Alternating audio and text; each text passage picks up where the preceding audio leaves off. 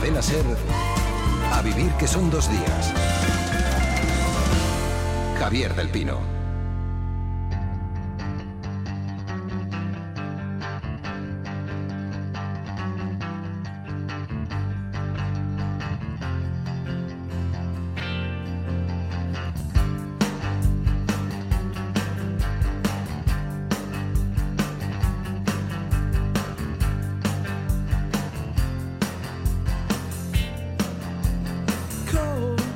Quedan eh, muy pocos días para que acabe el mes de mayo y eso solo puede significar una cosa, Feria del Libro.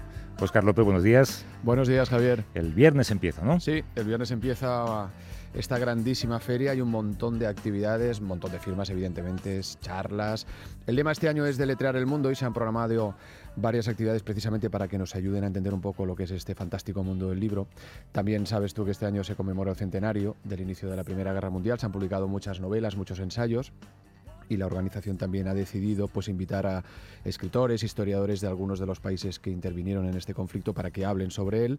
Luego hay también actos vinculados con el mundo de la poesía, porque la Feria del Libro de Madrid también forma parte un poco de este programa internacional que se ha gestado alrededor de la figura de Octavio, de Octavio Paz, del que sabes que se cumple el centenario, van a haber también audiciones poéticas y sin dejar el tema de la poesía también se cumplen 30 años de la muerte de Jorge Guillén y también habrá una velada poética programada entre todas estas actividades. O sea, que la gente entre en la web de la feria, que mire... Tú ya sabes que yo propongo, a, mí me gustaría que aceptaran nuestra propuesta de hacer una feria alternativa para escritores eh, famosos y otra para escritores de verdad. O sea, la, feria de los Belén Esteban and Company, ¿no?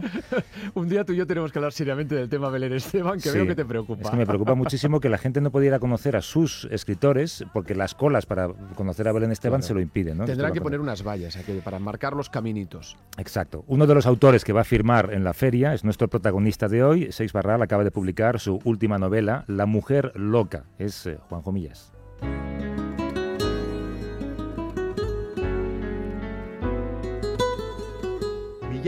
Pertenece a esa clase de gilipollas que intenta analizar a su analista, venderle el pescado a su pescadero, editar a su editor, ponerle una multa a su guardia de tráfico. Siempre quiere estar en el lugar del otro. A veces se desdobla para ponerse en el lugar de sí mismo. Detesta su lugar, los suyos, pues ha estado en muchos lugares a lo largo de la vida sin hallarse en ninguno. Que escuchábamos no, no, era una crítica, era un fragmento de La Mujer Loca en la voz de Miguel Reyán. Juanjo Millás, buenos días. Buenos días, Pino, ¿qué tal? Muy bien, es curioso que nunca habíamos estado tú y yo sentados en el mismo estudio, hemos hablado en la distancia, ¿verdad? Muchas veces, pero jamás, eh, además, mira, te digo una cosa, cuando pero yo llevaba tiempo diciendo, este Pino, ¿por qué nunca me llama? Porque no escribías un libro, a ver, escrito... Pero es que preciso escribir un libro para que me llame. Exacto. No, pero mira, cuando empezamos este a vivir, yo recuerdo que todo el mundo decía, o mucha gente decía al principio, es un programa raro y tal, y, recuerdo que me crucé contigo por un pasillo y tú me dijiste algo así como, a ti qué te importa, tú sigue, haz lo tuyo, ¿no? Así que te, te lo agradezco porque fuiste de los primeros que, me dio muchos ánimos. Claro, porque precisamente en la rareza está en significado, ¿no? Para hacer cosas homologadas ya están ahí en las máquinas de serie. Eh, la, rareza también es esta novela. Uno no sabe si es eh, un reportaje convertido en ficción, una ficción convertida en reportaje. Y, todavía tiene un tercer punto, que es el de la autobiografía. O sea, es un artefacto compuesto por esas tres, esos tres materiales, ¿no? Reportaje, novela y autobiografía. Eh, eh, tú decías, a propósito de tu programa raro, eh, de, esta novela se ha dicho en alguna ocasión que es una novela rara, ¿no? Y entonces yo siempre me he preguntado, cuando dicen esto, digo, bueno, imaginamos una crítica de una novela en la que se dijera, esta es una novela normal, ¿qué nos parecería? Horrible. ¿Qué nos parecería? Claro, la, obligación, la obligación de toda novela, la primera obligación es ser rara. Ya a partir de ahí, eh, pero ese, ese sentimiento, ¿no? Si no es raro. Pero luego yo, em, pensando sobre esto, ¿no? Sobre esto, porque es verdad que hay gente, mucha gente que dice, joder, tú es que haces cosas raras y tal. Es que debe ser cierto que hay novenas normales. Y deben ser además las novenas normales las que las dominantes, ¿no? Es decir, novenas podríamos decir, que son homologadas, que... Sujeto, verbo, predicado, principio, fin, sí, Que, dan una razón al, lector todo el rato, que el lector está muy contentos con ella porque están dando la razón eh, continuamente, porque no me obligan en ningún momento a ponerse en un lugar eh, de otro. Y, esta, y esta eh, pasión por lo normal, por lo normalizado, por lo homologado, fíjate, tiene mucho que ver, mi novela tiene mucho que ver con eso sin querer. Esto es una cosa que he pensado a posteriori, porque vivimos en un mundo de la copia. Vivimos en un mundo en el que ya es absolutamente imposible distinguir el original de la copia. ¿no? Eh, cuando yo estaba trabajando en este libro, leí una noticia según la cual en, unos, eh, en, uno, en una fábrica de pantalones vaqueros de una marca muy famosa, que, que no vamos a decir, eh, esto del sudeste asiático, los pantalones vaqueros auténticos y los pantalones auténticos falsos se fabricaban en la misma cadena con idénticos tejidos, todo era igual y lo único que los diferenciaba es que cuando llegaban al último extremo de la cadena a unos les ponían etiqueta de falsos y a otros de verdaderos. Y entonces los que tenían etiqueta de verdaderos iban a los grandes establecimientos de la calle Serranos de, o a Quinta Avenida y los otros iban a los mercadillos. Pero eran eh, idénticos. Y yo a propósito en las presentaciones que estoy eh, haciendo esta novela, cuento algo que también me influyó, porque esta novela tiene mucho que ver con esta pasión por la copia y, por las relaciones entre el original y la copia. Ocurrió que, eh, no sé, bueno, esta noticia no sé si la recordáis, en el Museo Reina Sofía de Madrid desapareció una escultura de Richard Serra que pesaba 7 toneladas. Y no se volvió a saber de ella. Y cuando ya pasaron siete, ocho, ocho años, y en fin, y ya la, policía había hecho todas las pesquisas que pudo y no sabía nada de ella, Richard Serra, que conservaba eh, los planos de la escultura y en los moldes, decidió hacer una idéntica, una réplica, y regalársela a Reina Sofía. La hizo y se la regaló. Y en Reina Sofía, en el momento de exponerla, hizo una nota de prensa en la que decía, si en el futuro apareciera la escultura original, la original sería considerada como copia. claro, yo imaginaba un, diálogo entre esas dos esculturas, entre la legítima y la bastarda, digamos, entre la copia original, intentando decir, no, no, oye, yo soy original, y al final, ¿sabes eh, cuál era la original? La que tenía papeles. Claro. Esto es lo que diferenciaba a una de otra, que es lo que nos diferencia, por cierto, a nosotros de los que saltan a valla eh, exacto, de ¿no? Exacto. Eh, de televisión española ayer me contaron una vez desapareció un piano de cola, así que quien piense que eso es imposible, que, se lo crea. Esa tercera pata que tú dices, la pata autobiográfica, eh, mira Juanjo, yo siempre he pensado que hay una sección de radio maravillosa que tú deberías hacer y, si Gemma y Macarena me lo permiten algún día te lo propondré, que es una sección sobre envejecimiento. Yo te he oído decir cosas del envejecimiento que me han hecho pensar mucho. Te oí decir, por ejemplo, una vez que mm, lo peor es la década de los 50. Pues yo a medida que me aproximo lo pienso. Tú dijiste que entre los 50 y los 60 caen como moscas. Si llegas a 60, ya no tienes garantizado llegar a los 70. Yo siempre se lo decía. Esa es tu teoría. ¿no? Esta es, es, mi teoría y hay gente que se la cree, que es muy bueno. Pero entre los 50 y los 60 es verdad, como moscas si llegas a los 60 es un puente ya hasta los 70.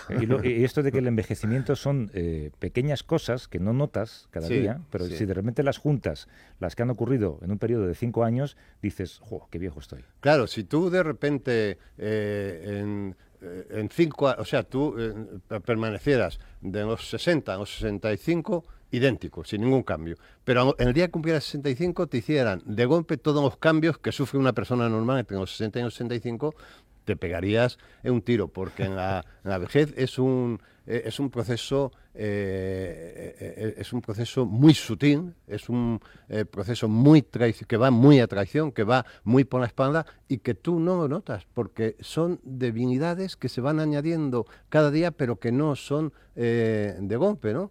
Y, entonces, claro, y además te, te da tiempo de hacerte a ellas. Llega una divinidad nueva, pero tú te haces a ella y cuando te haces a ella llega. De, manera que puede darse la contradicción de que a mi provecta edad uno sienta, se sienta interiormente como un chico. Es decir, yo muchos días, la imagen que tengo de mí mismo es la de un chico. Yo cuando salgo a pasear por las mañanas, a veces, en fin, con mucho ánimo, ya, además estos días de ya que empieza la primavera y que hay un frescor especial y han regado el césped en parque, ¿ya?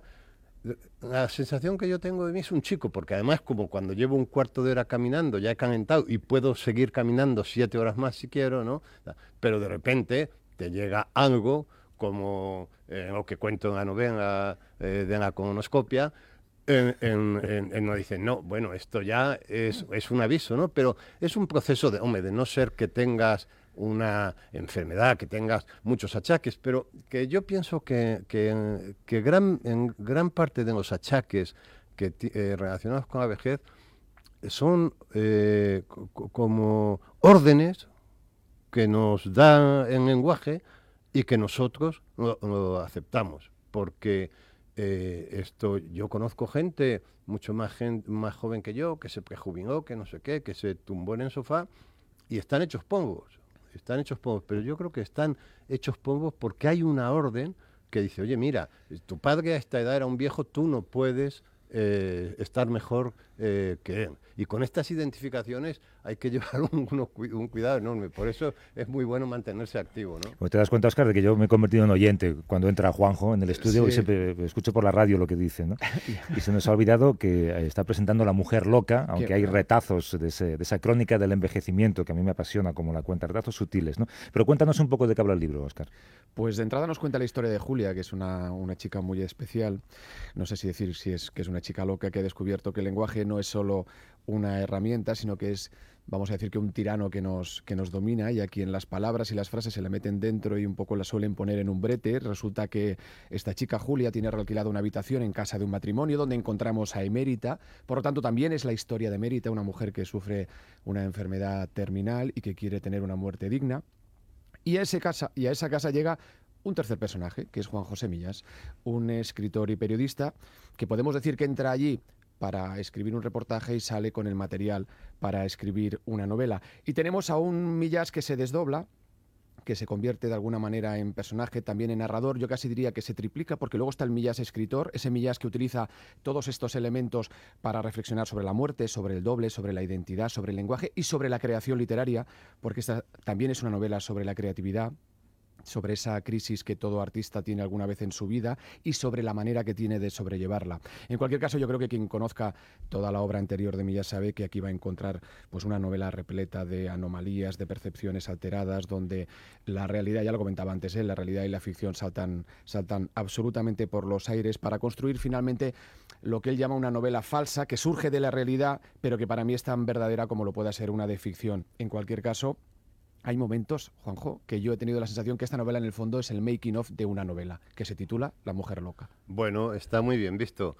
Está muy, yo fíjate que yo siempre he dicho que si uno fuera capaz y es una fantasía que tengo desde hace muchos años y no sin cumplir, que si uno fuera capaz de en el momento en que empieza una novela empezar también un diario de esa novela, una especie de diario de a bordo, sin pretensiones, ¿no? Como y eh, todos los días al final del día, igual que hace el capitán del barco, que cuenta las incidencias que ha tenido en la navegación, pues tú todos los días al final del día escribir ese diario donde contaras las incidencias que ha tenido esa novena. Bueno, pues si eso fuéramos capaces de hacerlo, al terminar la novena habría que tirarla a la basura y publicar el diario, porque en lo que en la novena verdadera estaría eh, en el diario. Eh, me ha interesado mucho esto que, si me permite, Espino, esto que ha dicho Oscar de esta mujer eh, loca, porque esta es una particularidad que me interesa señalar. Ella está obsesionada, está loca realmente, es una mujer que tiene alucinaciones verbales, que se le aparecen palabras y frases que tienen problemas o físicos o psicológicos. Porque es una novela sobre palabras también, sí, sí, y, y, y, entonces esta mujer lo que muestra es que el lenguaje tiene un lado oscuro. Y me interesa mucho señalar esto porque, claro, tú no habrás visto jamás a un académico en la televisión o en la radio, o a un escritor o a un gramático, eh, hablar del lado oscuro del lenguaje. Siempre, cuando se habla de la lengua, se habla siempre en términos superlativos y magnificándola y diciendo eh, tópicos como el gran tesoro de nuestra lengua y tal.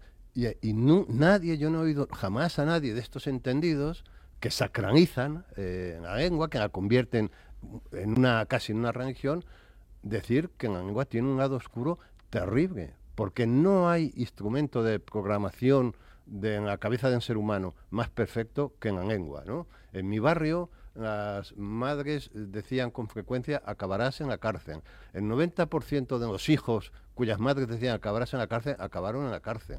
Y también decían, nunca llegarás a nada. Y también el 90% de los hijos cuyas madres decían, nunca llegarás a nada, no llegaron a nada. Es decir, que el lenguaje es un colono de nuestras cabezas terrorífico. Y, y aquí, como en la mayoría de las cosas, nuestra percepción está equivocada. Yo suelo decir que la historia de la ciencia es una historia de la lucha del hombre por la percepción, porque todo está montado eh, contra la percepción, porque todo está montado para engañarnos. Tú te pones a ver una puesta de sol y a ti, ¿quién te va a decir que eres tú el que te estás moviendo, cuando es evidente que es en son el que cae. Bueno, por eso llegar a descubrir, llegar a formular que es una tierra en la que da vueltas alrededor de son y no al revés costó siglos. Bueno, pues la historia de la ciencia es una historia contra lo que nuestros sentidos nos dicen, porque lo que nuestros sentidos nos dicen es mentira. Y entonces, cuando un niño aprende a hablar, nosotros creemos que está, eh, que está conquistando el lenguaje, y es justamente al revés. Es el lenguaje el que está conquistando al niño y lo está colonizando. Y es un colono terrorífico. Y a mí me sorprende, y esta novela trata un poco de eso, ¿no? pero a mí me sorprende que yo jamás he oído hablar a los que saben, a los gramáticos, a los académicos, a los escritores, jamás he oído hablar de este lado oscuro de la lengua. Bueno, tenemos aquí, como siempre, en el programa a dos oyentes que van a actuar como críticos, a quienes procedo a despedir porque ya no queda tiempo casi, Oscar. Beatriz Conde vive en Barcelona, eh, estudió turismo, aunque trabaja de contable ahora. Pertenece a un club de lectura de Barcelona y ya estuvo con nosotros cuando hablamos eh, con eh, Ricardo Menéndez Salmón de Niños en el Tiempo. Beatriz, ¿cómo estás? Hola, buenos días. buenos días, Beatriz. Carmen Marqués vive en Madrid, es licenciada en Filología Hispánica, lleva 27 años como profesora de lengua en secundaria y bachillerato en el Instituto Apóstol Santiago de Aranjuez participa también en un club de lectura, le gusta hacer libroforums con sus alumnos y resulta que nos conocíamos de hace un montón de años. Un montón. ¿Cómo estás, Carmen? Gracias por venir. Hola, gracias. Eh, eh, ya veis que nos enrollamos mucho y os pido perdón a las dos. A, cambio os prometo, si queréis, en el siguiente club de lectura o dentro de dos, os enviamos el libro y, eh, lo hacemos con un poco más de tiempo. Encantada. Así que nos quedan cinco minutos para hacer, pues no sé, pues un análisis de texto y alguna pregunta, alguna crítica, si queréis. ¿Empiezas tú, Beatriz? Sí. Eh, a mí yo destacaría de la novela el desdoblamiento del autor, de Millás como personaje, y sobre todo el hecho eh, de tratar la muerte siempre de, manera positiva. Y quisiera preguntarle por el secreto de Mérita que, le confiesa a Millás, eh, ¿qué le da a la novela? ¿Qué, aporta ese secreto? Bueno, yo creo que Millás empieza a ir, a ir a esa casa porque tiene un reportaje sobre eutanasia, eh, pero ese reportaje no me interesa mucho porque ya ha hecho otro, eh, pero de repente se fascina con a otra mujer que vive allí en esa casa, que es la mujer eh, loca. Y entonces se encuentra ante esta división, ¿no? O hago un reportaje o hago una novela. Cuando de, repente la persona que encarnaba la posibilidad en reportaje se convierte en una novena, cuando hace esa confesión a la que te refieres. ¿no?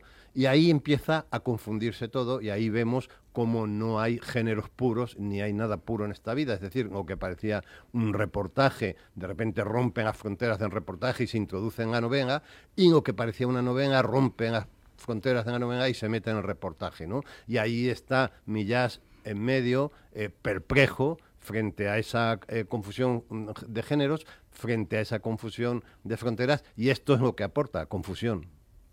Carmen, tu turno. Bien, hola. En la novela hay una cita que a mí me encanta, que está llena de humor, de lo primero que se quita la gente en época de crisis es del marisco y la filología. Eh, Dicho por una filóloga como tú. Sí. y entonces yo te quería preguntar que eh, muchos de, vosotros, de los autores, eh, se han sorprendido por la interpretación simbólica que los críticos hacen de vuestros libros, de frases. Eh, por ejemplo, García Márquez, en un artículo que siempre yo leo a mis alumnos, dice que él nunca pensó en que eso simbolizaría lo que dicen los críticos. Entonces me gustaría preguntarte si tú estás de acuerdo muchas veces con las interpretaciones que los críticos hacen de tus libros. En ocasiones sí, en ocasiones además eh, te señalan cosas que tú ni había, ni había estado en tu intención consciente.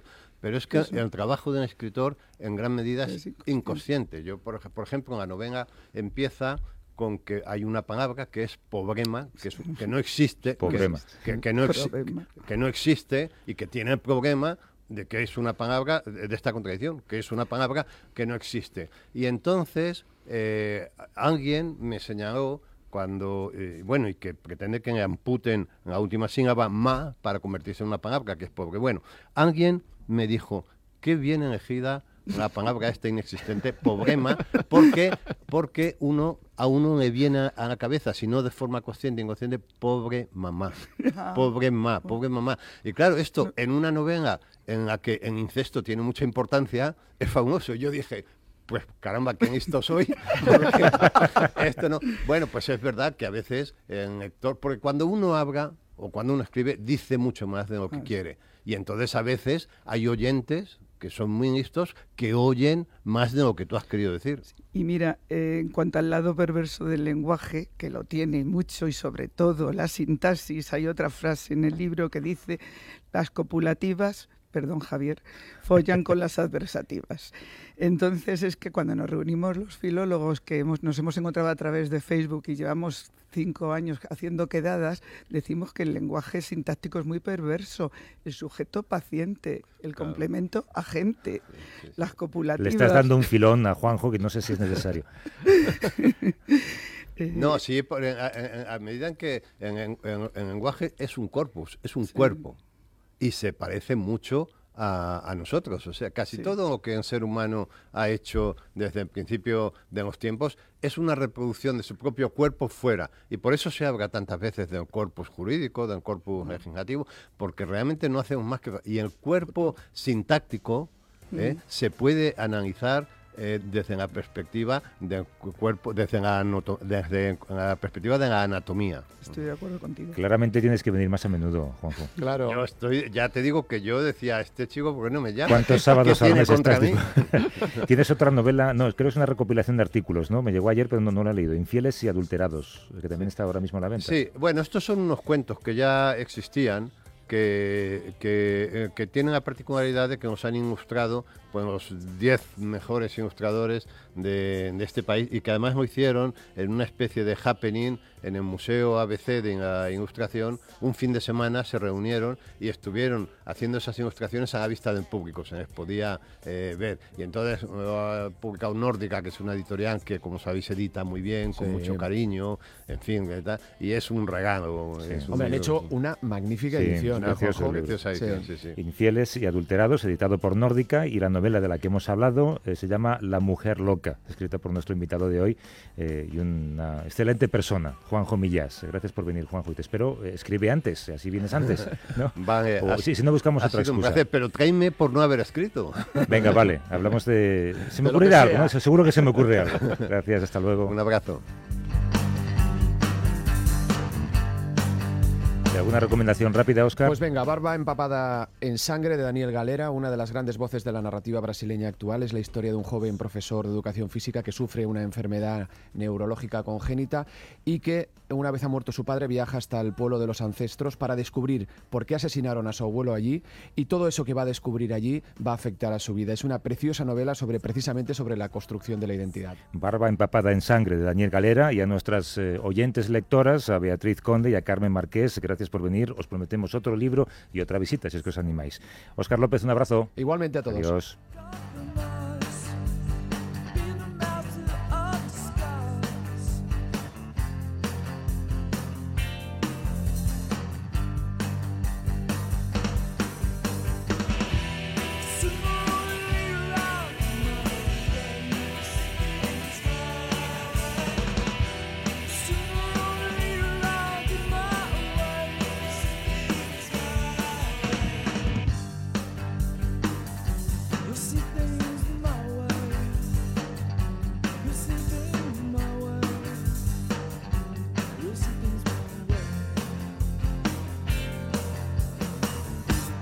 A vivir que son dos días. Javier del Pino.